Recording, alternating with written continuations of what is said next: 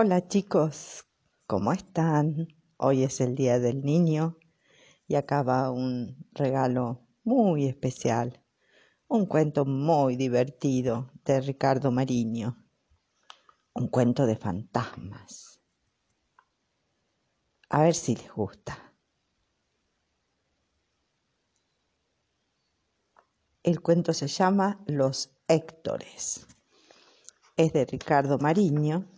Ricardo Mariño es un autor de literatura para chicos eh, de la provincia de Buenos Aires, que tiene muchísimos premios, uno de los autores más conocidos argentinos que escribe para chicos. El cuento se llama Los Héctores. dice, la muerta de peor carácter de todo el cementerio era Ana Maidana de Quintada, Quintana. En vida, Ana había sido maestra y directora de escuela.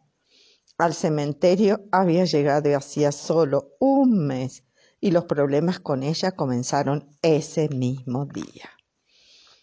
Tras un breve paseo entre las tumbas, Ana tuvo una reacción inesperada. Se puso a gritar enojada. Su enojo se debía a una leyenda que vio en una placa de bronce.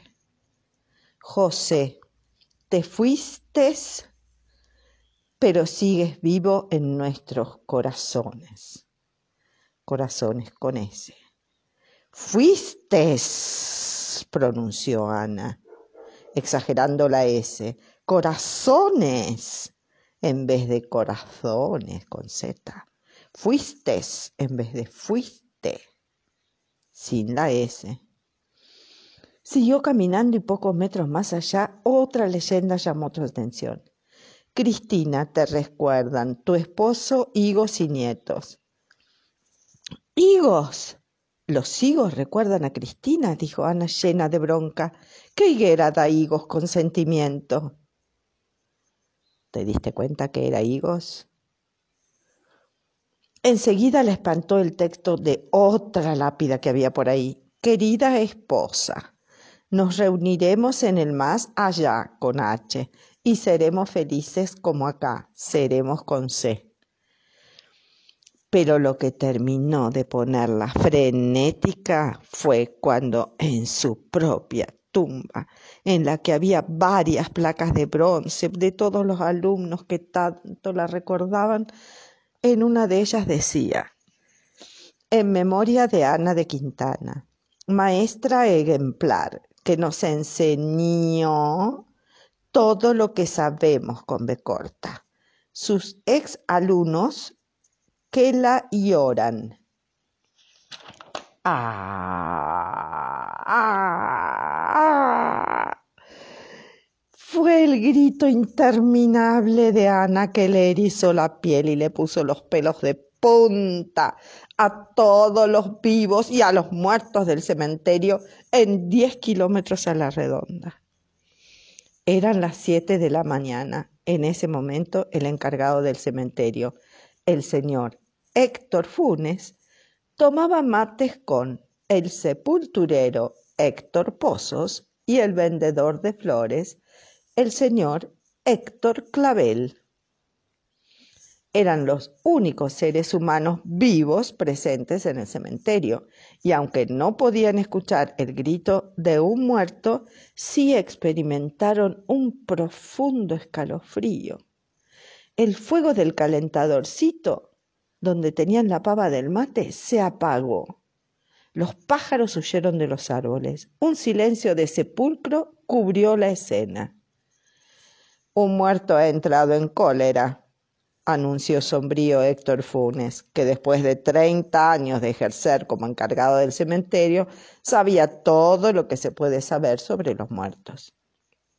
Héctor Pozos se puso pálido como una lápida de mármol y su vista quedó fijada en la hora inexistente llama del calentadorcito. Héctor Clavel saltó a su bicicleta y no dejó de pedalear hasta llegar a su casa. se asustaron un montón.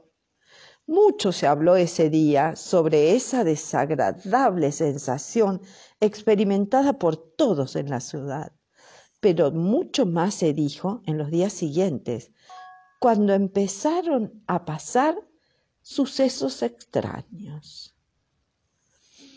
Un quinto grado, por ejemplo, un quinto grado completo, fue perseguido por un libro de gramática y ortografía que trataba de morderle la cabeza a los pequeños. A una chica le apareció escrito en la panza la leyenda las palabras terminadas en aba se escriben con B larga un carnicero que acababa de escribir un cartel anunciando asado con Z, especial con S, fue atacado por una tira de chorizos que envolvió su cuello como una boa, una víbora constrictora que trató de asfixiarlo. Un señor en cuya casa había un cartel que decía electricidad con S, fue perseguido dos cuadras por una plancha voladora que trató de quemarle la cola. La ciudad estaba bajo los efectos del pánico. Nadie entendía a qué se debían esos ataques paranormales. Los únicos que tenían un plan para intentar remediar aquellos eran los Héctores. Héctor Funes, Héctor Pozos y Héctor Clavel estaban preocupados porque ya casi nadie visitaba el cementerio. Los pocos que lo hacían pasaban rápido por la tumba de su pariente, no compraban flores ni dejaban propinas.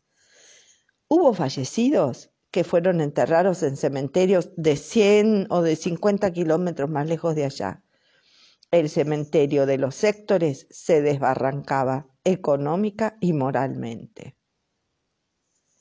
Claro, había fantasmas. Un día los sectores compraron pinceles, pinturas y una edición usada de Dudas y errores frecuentes del idioma castellano, un pequeño manual que les sirvió para lo que querían hacer. Durante una jornada completa se dedicaron a corregir todos los errores que había en las lápidas del cementerio. Y una noche también, sin que nadie los vieran, acarrieron baldes y una escalera por toda la ciudad para corregir todos los carteles que tenían errores en la ciudad. Al principio, la gente observó con extrañeza las correcciones en los carteles, pero reaccionó con más temor cuando una maestra jubilada dijo, ¡Ja! Es el fantasma de Ana Maidana de Quintana. Solo ella podría hacer algo así en esta ciudad. Los, los tres Héctores se juramentaron no contar nunca la verdad. Solo ellas lo sabían. Ana volvió a su tumba y se quedó tranquila, con todo corregido. Con el tiempo la gente se olvidó de los ataques fantasmales y volvió a visitar normalmente el cementerio. Pero para los sectores las cosas ya no volvieron a ser como antes, como contagiados por una maldición, la maldición de Ana Maidana de Quintana. Cada vez que veían un error, no podían dejar de correr a corregirlo. Colorín colorado, este cuento se ha terminado. ¿Vos tuviste una maestra obsesionada con la ortografía, como la señora Ana Maidana de Quintana? ¿Y qué nombres más divertidos los de los Héctores? El que cava pozos, el sepulturero se llama Héctor Pozos, el que vende flores se llama Héctor Clavel, ¿Vos conocés algún nombre de alguien, por ejemplo, un carpintero de apellido Madera? ¿Te animas a inventar otro? Juega con papá y mamá, con tus hermanos. Un juego a inventar nombres que tengan que ver con lo que la gente hace. Uy, yo conozco varios. A ver, trata de averiguar, pregúntale a mamá y a papá. Un juego para este domingo, Día del Niño porque aquí en Palabras para Soñar queremos que juegues con las palabras y que te diviertas con las palabras, que te diviertas con los cuentos. Por eso te mandamos cuentos. Y ahí te mandamos también un videíto, búscalo en Palabras para Soñar en Casa. Varios videitos con cuentos re divertidos y también un video con chicos leyendo y gente grande leyendo, jóvenes leyendo, todos cuadros muy famosos. Bueno, feliz día del niño, que pases un hermosísimo domingo en casa, con tu papá y tus hermanos, si tenés hermanitos. Un beso muy, muy grande. Feliz día.